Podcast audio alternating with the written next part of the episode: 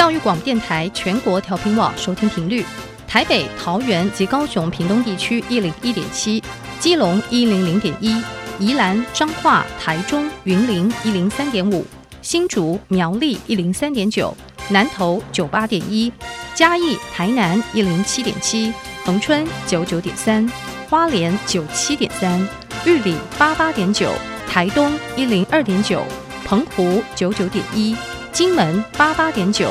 马祖九一点五。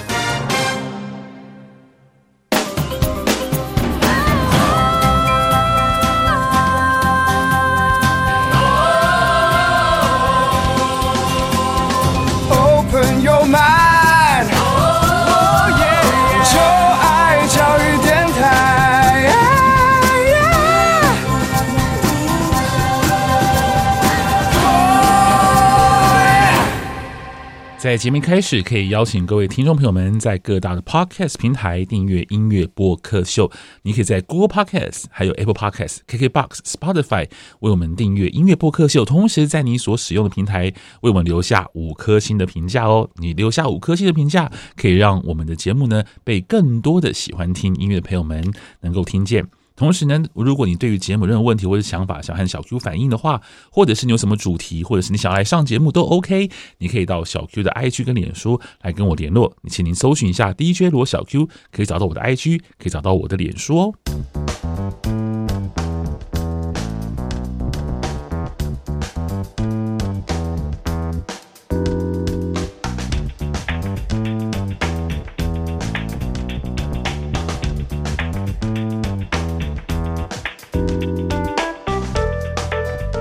Hello，各位听众朋友们，大家好，大家晚安。你在收听的是教育广播电台音乐播客秀，我是主持人罗小 Q，我是一位四十多岁的大叔，在每个礼拜二的晚上十点钟，我会邀请大学同学来到我的录音室，让我们聊聊音乐，希望在音乐当中没有代沟。那今天很开心，继续邀请到了信息和芙蓉，嗨，两位好。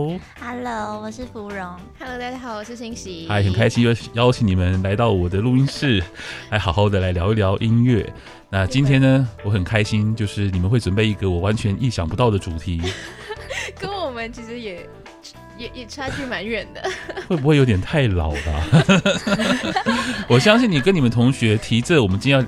谈的这两位主角，他们应该应该没有几个人听过。我觉得应该会没有人听过吧。如果单纯讲名字，可能大家真的不知道。我觉得要提歌曲。对对对。那你觉得提歌曲，你们同学会知道他们曾经创过创作过的歌吗？应该一两首会有吧，但就是太多也不是。应该应该就是有经典的代表作啦。所以如果说这两位制作人、音乐人，他们有一首歌，你觉得你们同学可能都会听过，至少会听过他们其中一首歌。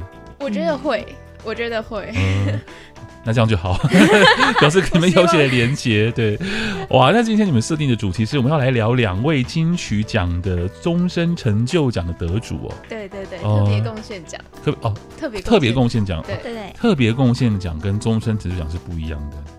呃，不一样，好，没关系，反正都是一个荣耀了，一种荣耀制度这样子，都是他们都很伟大，然后都从事音乐产业很长一段时间。为什么会想要选这个主题啊？因为我那时候看到贡献奖，就想说应该是很有重大影响，但我就发现我不认识这两个大前辈，就觉得呃有点可惜。然后觉得这么有影响力的人，然后我竟然不是很熟悉，就觉得应该要了解一下。嗯。好啊，那我们就来听听看你们，因为我先讲一下，我先坦诚，其实这两位我也没有非常熟，他们也不是我这个年代的，因为他不是我成长过程当中我会你知道就是。他已经属于我要回过头去听的爸爸妈妈那个年代了，对，所以你们会选到就是我的爸爸妈妈的年代的，我们的祖父母辈，类似像这样，几乎是快要了，真的真的是非常神奇耶！好了，那我想知道你们是如何来介绍这两位大前辈。首先，我们要来介绍哪一位啊？先秋成好了，好啊，嗯，好，那我我是其实都是 Google 来的资料，因为真的很不熟悉。嗯、那秋成他这个前辈特别。让人印象深刻的应该是秋秋合唱团这个关键词。嗯。那他是在一九八一年的时候成立了这个摇滚乐团。那其中这个乐团主唱，大家可能就比较熟悉的是那个漂洋过海来见你这个娃娃金志娟来担任这个乐团主唱。那他们最最广为人知的一首乐曲呢，就是《就在今夜》。我觉得“就在今夜”这四个字出来，大家可能就很有印象，很有感觉。在脑海里面应该会有那个，就八零年代 disco 的那种，真的吗？那种想法。你们也熟这首歌吗？我一开始在查资料，看到就在今夜那那四个字就有旋律了，对对对，真的有这个四个字的旋律，至少是可以想象的。就 somehow 它在你的脑袋里面，这样你也不晓得它怎么出进去的，是这样的意思吗？就可能小时候某时候就听到，然后觉得说，哎，这个旋律还蛮有记忆的，然后就记起来了，然后到现在才知道，哎，原来是呃秋秋合唱团的这首歌这样子。然后我在网络上搜寻到关于秋成前辈的资料，还有就是他在音乐基础上大概是从中学开始，然后在创中学时期开始就有很多创作。但他主要是因为投办了，好像是由新格唱片举办的金玉奖，然后开始广为人知。哦，他的两个关键字：新格唱片跟金玉奖，你们应该也完全没关系，这这是历史名词。等一下我再解释好了。新格唱片跟金玉奖，OK 好。对，这关键字。那他的音乐类型也很多元，他从民歌跨到流行音乐。那他在音乐流行史上的地位来说的话，应该是他的音乐表达了很多关于社会上的一些关怀。他会关注一些社会事件啊，像这个也是我不知道的名词，叫做汤英生事件。然后有一个特富野专辑，然后还有二零一一年。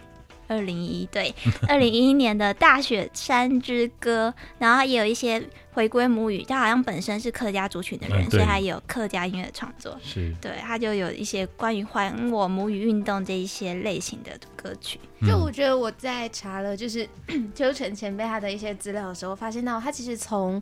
呃，开始进入音乐的这个领域，然后到后期，它有一个蛮大的一个变化。就一开始的时候，有点像是走校园民谣风这样子，嗯、然后到慢慢慢慢，好像会变成一种，呃，像我们刚刚有提到的，就在今夜这种曲风，就好像比较偏向，呃。欢快啊，那种什么 Happy Hour 的那种那种时间的那种音乐，嗯、然后到到后来好像就加入了，就是刚刚芙蓉有提到的，就是社会议题，像他蛮多首代表作都是，就他可能他的音乐不会是我们常听到的，就包括他的旋律也是，就是听起来你不会是日常生活当中像我们会把流行歌这样来听的那种，他就是在他的歌词和他的这些音乐，他的曲呃曲调上面去呃。阐述了很多他的一种，就是对于社会这些议题的一种，算是心情在里面吧。是，对，就他算是一个蛮，嗯，就是他算是一个，就是以流行音乐产业来讲的话，他真的是一个蛮活跃的，呃，会针对事件表态的一位创作者。但是我自己觉得啊，就是如果我们纯粹从呃音乐，就他到底有多少很红的歌这件事情来看的话，他其实不是那种很。我觉得，就是一个创作者来看，他所写出来的红的歌，应该没有办法排得上前二十名。就是他不是那种，就是很多有一些创作歌手，他可以写出一大票的很红的歌。比方说，可能你可能没听过姚若龙写很多歌词，或姚谦，然后或像是伍思凯这些，你们有听过这些人吗？有吗？有有伍思凯。就是你如果去翻，就是过去台湾流行音乐历史上来讲，就是他的秋秋成的创作的红的歌的量。说真的，不是特别的多，但是因为他在呃音乐界的很独特的位置，就是第一个，他虽然是一个先驱者嘛，因为刚刚我提到是新格唱片，还有就是这金韵奖，我要稍微讲古一下，新格唱片是非常早期、非常重要的一个唱片公司，它等于说推动了台湾本土的一个创作的运动。那金韵奖呢，就更不用说，就是民歌非常重要的一个奖项啊，很多的民歌像是奇遇啦。我觉得我这样讲会不会让你感到这个眼神很彷徨，对不对？越讲越开始有，越越讲越我不晓得在讲什么，对不对？当成听讲古好，好不好？就有很多早期的这种民歌时期，嗯、民歌时期的一些嗯歌手都透过金韵奖的呃，出身，你把金韵奖想象成就是以前的像什么金选奖啊，或是那种很重要的一个校园民歌的比赛，然后他们两者的那种结合，好，所以其实秋秋。合唱团或是像秋晨的，我觉得他的位置就在这边。但是，对啊，我我你们觉得他算是一个很很红的制作人吗？从你们这个你们的年代的角度去看这位制作人，你们会觉得他是个很红的制作人吗？我觉得肯定不是。嗯，但是呃，我觉得他的歌曲每一首都有一个还蛮独特的意义存在，就是有一个很鲜明的主题存在。嗯、对，我觉得这是一个还蛮。属于他的一种特点吧。是，那芙蓉，你听完了秋晨的歌之后呢？你有没有什么特别的想法呢？你觉得对你的胃吗？会听吗？如果是比较议题性的话，我觉得没有带着特定目的，我好像不会去听这种类型的歌。嗯、可是我觉得，如果就秋秋合唱团，我有听了其他几首，因为他除了就在今夜之外，好像还有一种儿歌翻唱之类的歌曲。然后我听完之后就觉得，只有就在敬畏对我的口味。你讲到一个重点，其实秋秋合唱团有一个很有趣的一个特点，就它其实有一些儿一些儿少的成分在这当中。我的印象当中，他就是不是他，因为他很早期吧，在八零年代的时候，八二年，那那个时候的摇滚音乐又不能够那么 heavy，那么的强，所以他可能必须要某些可爱的成分。我觉得他真的有一些某些有有点，就是好像我你稍微改变一下，可以给幼稚园小朋友去唱的歌。我是这样觉得，但我没有说这样是不好的事情哦，就是只是说他们很单纯，他们的音乐很单纯这样子。但他的就是这些音乐，其实听起来就真的会有那种八十年代的少男少女的情怀在里面。我不知道，我就觉得说有那个，就可能现在看回八十年代的电影的时候，你会 feel 到那种氛围。嗯、OK，好，那我们先来听一首歌，好不好？我们也不能因为大家会发现我们可以播歌了。呃呃，对，我放在那个 U 这个这个 Podcast 上面呢，因为好像也没被抗议过了，所以想说那 等有人抗议再下架就好了，没关系。那我们就还是，因为我觉得播歌。还是会比较好一点，你们觉得嘞？真的比较会有感觉。对啊，不然我就一直在讲，那大家还要去听歌，这样子有点麻烦。对对对对。对啊，那我们先，你就为我们准备什么歌？我们今天是播的就是《就在今夜》这首歌。好啊，那我们听听看，就是秋秋合唱团的《就在今夜》，我们听个两分钟好了。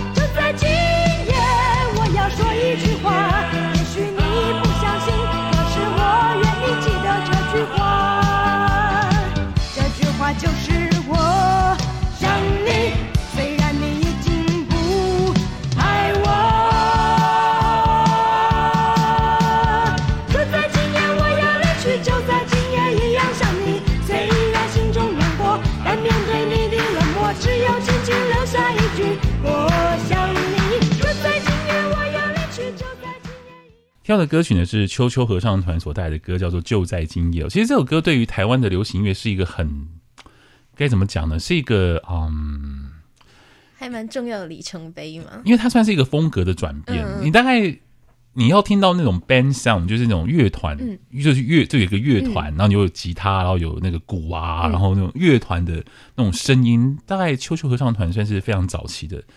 的一组，但是他们是一九八二年嘛，嗯嗯，但是现在听你们觉得这首歌就在今夜，请凭良心讲，你们觉得这首歌曲如何？欸、其实对于我来说，我蛮喜欢的、欸。我不知道是不是因为我自己本身就是那种喜欢比较呃古典，就是不、嗯、不是古典经典，对对对对，比较比较复古的这种歌曲类型的人，所以对我来说，其实我每次听到这首歌的时候，我就觉得还蛮开心的。嗯、对。那你呢？我跟宪琦是很像啊，也是比较喜欢这种调性。但我觉得这首歌对我来说很特别，就是在可能是那个时期的，对我来说那个年代那个时期的曲风跟节奏，其实跟现在的歌曲来比较的话，其实都还蛮简单的。他没有用太多复杂什么的乐器啊，或者是配置，它简简单单拍手、鼓声，还有吉他或电吉他之类的。是，但是它就有一种魔力，就像我们刚才在听的时候，其实我们录音室也一直跟着摇摆。我觉得它就是很神奇的地方是这个。但是我觉得如果放到现在来看，我们可能不会觉得这首歌的很特别或特别惊艳。但是像刚刚小酷哥有提到，就是这首歌是代表有个时代意义，它有一种风格的转变。因为它考量它的时代的话，我觉得在那个时代应该真的是惊天动地的一首。而且我觉得它很像小虎队的歌曲，就是秋秋合唱团的歌，有一种就是那种，因为我之前有看过关于秋成的一个报道，是呃，就在今夜这首歌好像是作为一个呃。现代摇滚的一个转换，就是一个有点像是一个转换点这样子。嗯、然后这首歌好像就是为了让大家就是像是礼拜五、礼拜六一个 happy hour 的时间的那种感觉，所以就觉得说每次听到这首歌就真的能够身临其境吧。就你们能够想象自己爸爸妈妈年少时光 在在 pub，然后就在。拍拍，然后就然后就在跳舞，可能就是播这首歌，就电影的那种画面，那种八九十年代电影的画面就会出现。其实对我对我来讲，这首歌有一种很浓厚的大学的团康。我那个年代大学，嗯、你们知道团康这个词吗？知道知道。对，就是你知道，就大家可能就是什么萤火那种，嗯、这种歌很像我那个年代会唱的那种歌。对啊，就是一模一样，几乎是或者是说原型吧。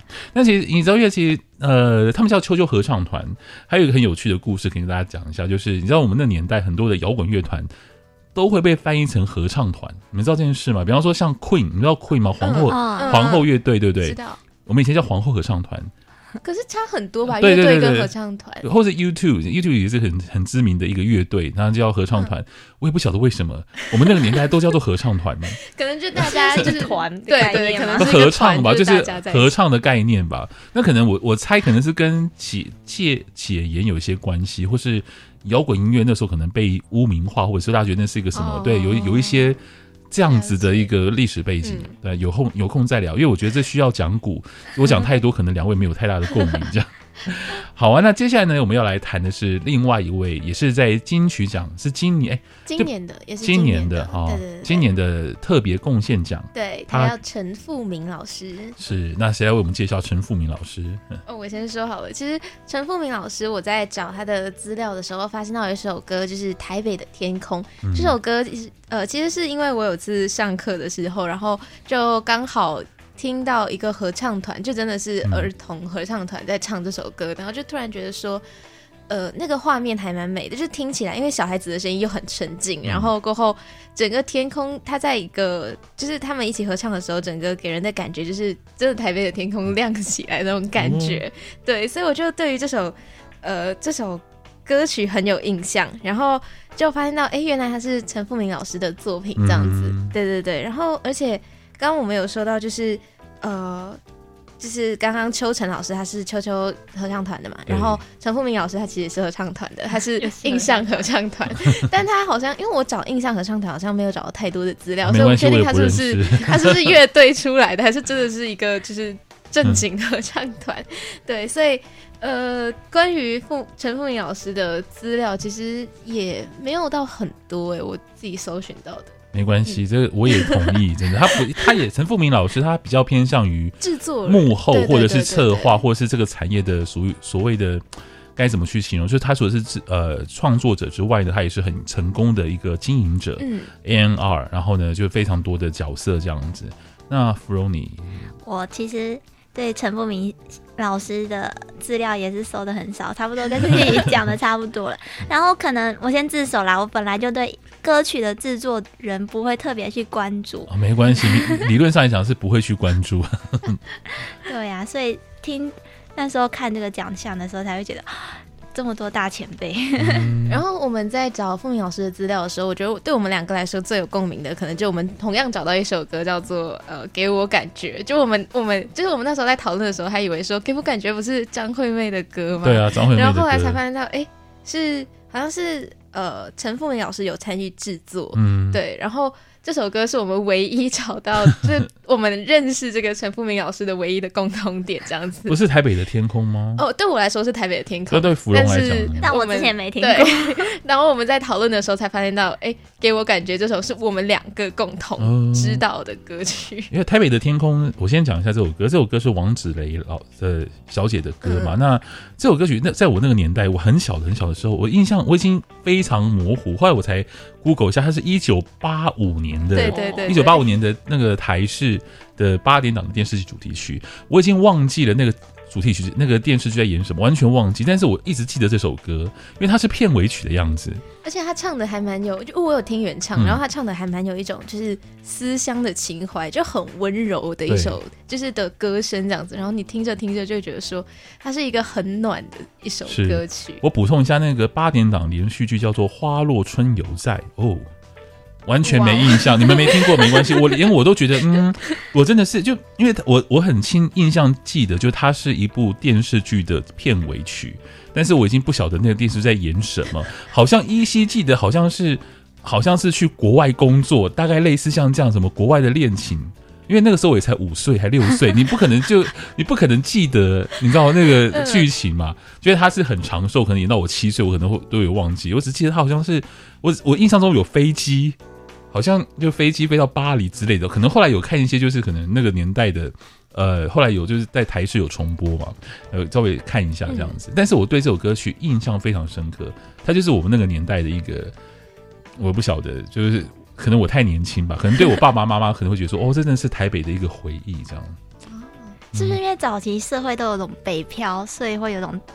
要讲述台北特别不一样，像最近不是有那个什么《台北女子图鉴》哦，但我没有看，你们有看吗？我没看，那这个我也没看。但这首歌曲不太像是讲台北不一样，它有点像是从外，就是你可能到国外去生活，嗯、然后呢，你再看台北，你知道那种感觉，就是游子心。对，然后台北变成是你的一个乡愁的概念，这样，它不太像是把台北标示成一个，就是你 you know，就是好像是一个一个。一个城市，或是，但它是个城市啊，但它别有那种。他那时候在描写的时候，反而不会是像他，他反而就是对于台北是有一种依恋感的，嗯、是有一种就是，嗯，就觉得说这个这片天空是你长大的，然后、嗯、但是同一片天底下的另外地方好像不一样，陌生感。对对对对。好啊，那么来听一下这首歌，你们是选这首歌吗？陈富明的歌，OK，来听《台北的天空》。风好像倦了。云好像累了，这世界再没有属于自己的梦想。我走过青春，我失落年少，如今我又再回到思念的地方。台北的天空。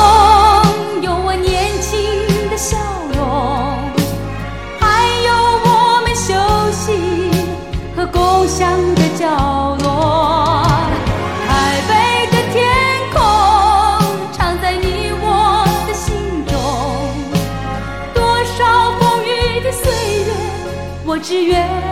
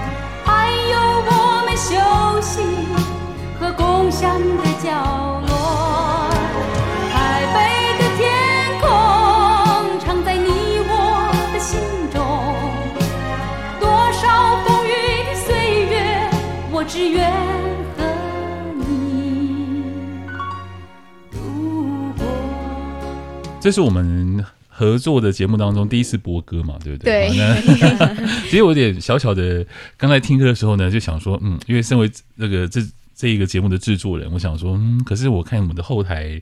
那个我们的收听群众都是大概十几岁到二十几岁为主的听众，他们对这两首歌曲应该会完全嗯 重新认识一下前辈们。对啊，就觉得因为我们大部分的听众那都是很年轻的听众，嗯、因为这这个节目本来就要锁定就是 podcast 嘛，就是锁定年轻的听众这样子，嗯、所以呢想说哦，这个台北的天空，然后我想他们会一开始听到那个王子雷小姐的唱腔就转台呢。